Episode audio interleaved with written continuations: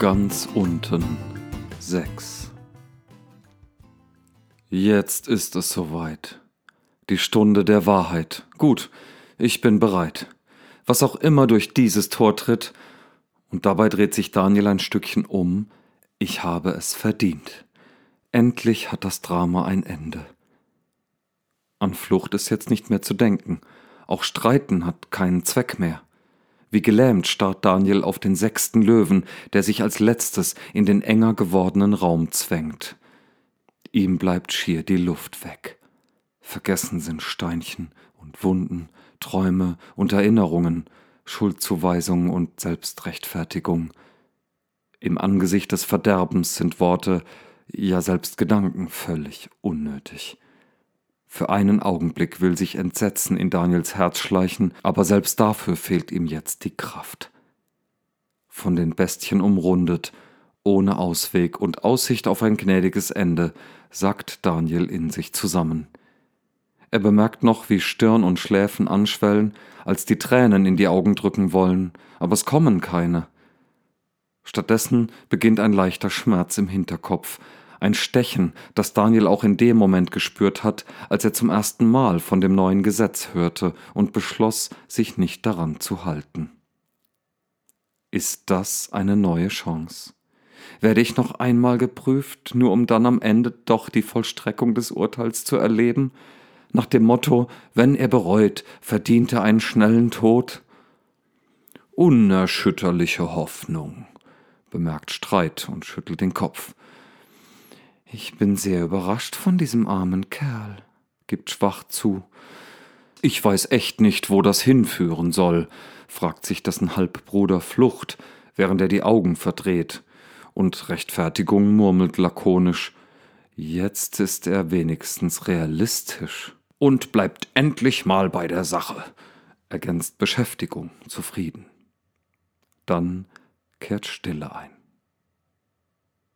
Daniel hat die fünf Löwen kaum gehört.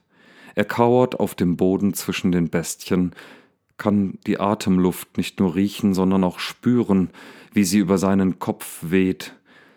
Trotz der Fülle der bedrohlich nahen Tierkörper in dem kleinen Raum friert er. Doch es macht keinen Sinn mehr, sich zu wärmen. Wozu noch auf mich selbst achten, wenn alles zu spät ist? Taumelnd kippt Daniel nach vorne um und kann sich gerade noch mit den Händen abfangen. Ganz ähnlich wie bei dem Zusammenbruch zuvor fühlt er sich jetzt scheinbar willenlos, sinkt der Kopf zwischen die Schultern, und so sitzt er da, unbequem, aber egal. Anders als bei dem Schwächeanfall sind Daniels Gedanken nun relativ klar. Schließlich sind es nur wenige, die gemächlich durch sein Gehirn gleiten. Nichts hat funktioniert. Keine Erklärung oder Strategie. Auch keine Lust mehr. Es kommt, wie es kommen musste. Ich brauche mich nicht davor verstecken. Jetzt kann ich nur noch ganz loslassen. Ganz? Was meint er damit? Daniel kann die Stimme nicht zuordnen. Der verständnisvolle Löwe war es sicher nicht aber das spielt jetzt alles keine Rolle mehr für ihn. Ich hab gekämpft, ich hab versucht zu fliehen, wollte wegdriften, mich ablenken und selbst bemitleiden. Und es hat mich alles am Ende doch nur zu diesem Punkt geführt, an dem ich jetzt angekommen bin. Nun weiß ich, was zu tun ist. Ui, das ist ja richtig spannend, kann sich Streit nicht verkneifen zu flüstern und gähnt dabei so herzhaft, dass ein leichtes Grollen seinem Rachen entfährt. Still jetzt. Es ist Rechtfertigung, der dabei mit einer Tatze nach Streit schlägt. Doch dann zischt Beschäftigung dazwischen und schüttelt tadelnd die Mähne. Die beiden anderen werfen sich noch vielsagende Blicke zu, bevor sie den sechsten Löwen verstohlen ansehen, dessen Blick starr auf Daniel gerichtet ist. Hätte Daniel dessen Blick bemerkt, wäre er womöglich direkt im Boden versunken, aber er hat die Augen geschlossen. Sein Kopf ist rot angelaufen. Alle können im hell erleuchteten Verlies genau sehen, wie schwer es auf ihm lastet. Mitleid hat keiner von ihnen. Dann gleiten Daniels Hände weiter nach vorne. Sie ertasten den Abstand zu den Pfoten des stehenden Löwen. Der rührt sich immer noch nicht, und Daniel zieht die Arme nur ein kleines Stückchen zurück. Nun dreht er sich so hin, dass er mit angewinkelten Beinen auf den Knien ruht. Mit leicht gebeugter Haltung lässt er langsam seinen Kopf auf den Boden nieder, die Finger nach vorne und die Zehen nach hinten gestreckt. Was soll das werden? Er hat doch völlig den Verstand verloren. Etwa totstellen? Nein, mein Lieber, so einfach geht das nicht. Soll das vielleicht bequem sein? Verstehe einer die Menschen. Daniel weiß selbst nicht genau, was er da tut. Aber es ist die einzige Haltung, die er kennt, um das auszudrücken, was er selbst Hingabe nennt. Natürlich nicht die Hingabe an einen Menschen. Leidenschaftliche Hingabe sieht natürlich ganz und gar anders aus. Daniel muss schmunzeln, was in dieser skurrilen Lage eigentlich höchst sonderbar ist, und sofort schüttelt er leicht den Kopf, ohne jedoch sich selbst zu schelten. Hingabe an das höhere Wesen, Gott, der Unaussprechliche, der Ewige, der Barmherzige und mein Richter. Doch weil es an diesem Ort und zu dieser Zeit nur diese Löwen gibt, werfe ich mich stellvertretend vor diesem hier nieder. Der Löwe rührt sich immer noch nicht. Wie eine Statue steht er vor Daniel im Kreis seiner Artgenossen und wartet. Auch Daniel wartet. Das Gefühl für Zeit hat er vollständig verloren. Auch denkt er nicht mehr darüber nach, ob diese Geste wirklich sinnvoll ist oder nicht. Noch vor wenigen Tagen hätte er sich niemals vor einem Geschöpf des Schöpfers niedergebeugt, aber angesichts des nahen Endes fällt ihm einfach nichts anderes mehr ein. Die übrigen Löwen warten ebenfalls. Ihnen wird die Zeit jedoch lange. Nicht, dass sie müde werden würden, oh nein, es ist eher die Ungeduld, die sie nervös macht. Zu lange dauert es nun schon, Manchen zucken die Ohren, während sie immer wieder die Krallen ein und wieder ausfahren.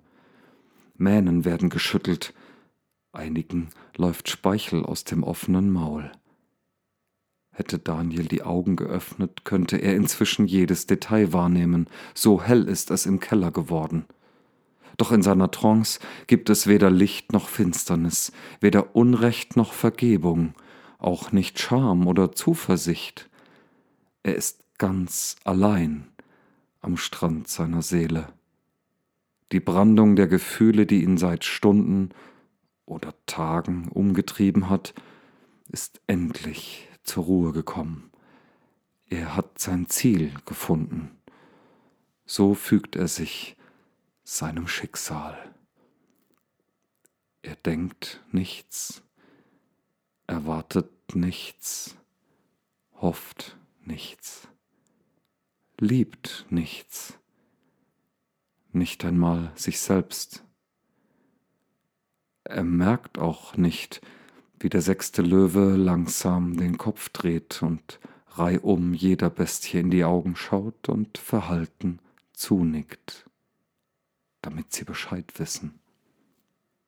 Dann hebt er langsam den Kopf und schließt die Augen.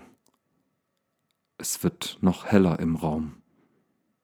Daniel kriegt nichts davon mit. Hochkonzentriert starren die fünf Löwen zu Daniel und warten auf das Zeichen. Hoch erhoben verharrt der mächtige Kopf des sechsten Löwen, öffnet langsam sein Maul und stößt wie einen Siegesschrei den eigenen Namen aus, brüllt ihn laut in die Stille der Löwengrube Unterwerfung. Von rauchiger Stimme ausgehaucht, hallt die letzte Silbe des Namens durch die Gänge und bohrt sich durch bis in Daniels Bewusstsein. Aus den Tunneln hinter den Löwen strahlt nun gleißendes Licht in die Mitte des Kerkers. Doch sie haben nur Daniel im Blick, alle fünf, Streit, Flucht, schwach, Beschäftigung und Rechtfertigung erheben sich rasch und wollen einen Schritt auf den Verurteilten zugehen, doch dann ist es bereits zu spät. Grelle Blitze rauschen aus den Tunneln in die Mitte des Geschehens. Alles passiert gleichzeitig. Die Löwen öffnen ihre Mäuler und wollen sich auf Daniel stürzen, als sie von dem plötzlichen Strahlen geblendet zurückweichen. Schweigt! So zischt es durch die Mähnen, dringt in ihre sensiblen Ohren, dass ihnen Hören und Sehen vergeht. Und die Lust auf Fleisch. Ohne direkt zu erstarren, bleiben sie stehen. Zumindest drei von ihnen. Die Halbbrüder, schwach und Flucht, weichen sogar einen halben Schritt zurück. Streit versucht zunächst noch einen Angriff, versenkt sich an dem glühenden Strahl im Zentrum des Kerkers jedoch die Schnurhaare und trollt sich ebenfalls. Stolz beißt Unterwerfung die Kiefer aufeinander, während sich Beschäftigung verärgert abwendet. Nur Rechtfertigung schaut neugierig drein, obwohl er nichts sieht. Keiner von ihnen nimmt die Gestalt wahr, die sich schemenhaft neben Daniel aus einer Wolke aus Feuer abzeichnet, der Form nach einem Menschen ähnlich, aber mit einer Unzahl von Bewegungsmöglichkeiten ausgestattet, wirbeln die Gliedmaßen des Wesens durch den Raum und werfen überall, wo sie hinkommen, kleine Flammenwelle auf. Zu hören ist nur ein sanftes Brausen, das an und wieder abschwillt. Und dann ist es, als ob sich eine Hand auf den gebeugten Daniel legt. Der muss zuerst husten, aber dann entweichen seiner Kehle die Worte Meine Tage sind vergangen wie ein Rauch, und meine Gebeine sind verbrannt wie von Feuer. Mein Herz ist geschlagen und verdorrt wie Gras, dass ich sogar vergesse, mein Brot zu essen. Mein Gebein klebt an meiner Haut vor Heulen und Seufzen.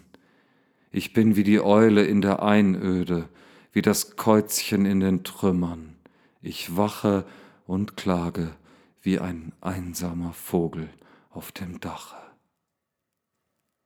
Sind es Zeilen eines Liedes aus vergangenen Tagen, die sich Bahn brechen? Ist es Daniels letztes Gebet? Oder mehr ein Stöhnen aus den Flammen der Läuterung? Daniel weiß es nicht. Kein Trost steckt in den Worten, die Satz für Satz aus seinem Mund strömen. Da ist nur die Gewissheit, dass sie nicht umsonst gesprochen sind.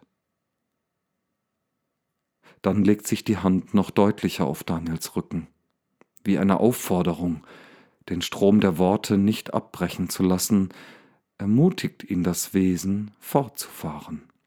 Täglich schmähen mich meine Feinde, und die mich verspotten, fluchen mit meinem Namen. Denn ich esse Asche wie Brot, und ich mische meinen Trank mit Tränen vor deinem Thron und Zorn, weil du mich hochgehoben und zu Boden geworfen hast. Meine Tage sind dahin wie ein Schatten und ich verdorre wie Gras. Daniel realisiert genau, was er da sagt. Mitten im Strudel der Klage wendet sich etwas. Oder er selbst sich jemandem zu. Es ist nicht die schemenhafte Gestalt, zu der er spricht. Er kann sie ja doch nicht sehen, so hell ist es um ihn herum. Und dann dämmert es ihm, betet. Zum ersten Mal in seinem Leben spricht er den allmächtigen Gott direkt an. Aus jämmerlichen Zustandsbeschreibungen eines Gebets wird plötzlich eine Anrede. Daniel erkennt, dass dieser Gott ihn als jungen Mann bereits zu hohem Ansehen verholfen hat aber auch jetzt in der Tiefe des Kerkers bei ihm ist. Wegen ihm sitzt er hier, nicht wegen seiner eigenen Klugheit, seiner Frömmigkeit oder seinem Stolz. Es war immer nur dieser Herr, dessen Name Daniel nicht über die Lippen bringt, und nur er. Der Herr aber bleibt ewiglich und erscheint in seiner Herrlichkeit. Er wendet sich zum Gebet der Verlassenen und verschmäht ihr Gebet nicht, dass er das Seufzen der Gefangenen höre und losmache die Kinder des Todes. Mit den letzten Worten kippt Daniel auf dem Boden der Löwengrube zur Seite, zieht die Knie an die Brust und umschlingt sie mit den Armen. Das war ganz unten, sechstes und letztes Kapitel von Daniel Meisinger, inspiriert von Kapitel 6 des Buchs Daniel in Verbindung mit Psalm 102. Als Fortsetzung folgt noch der Epilog.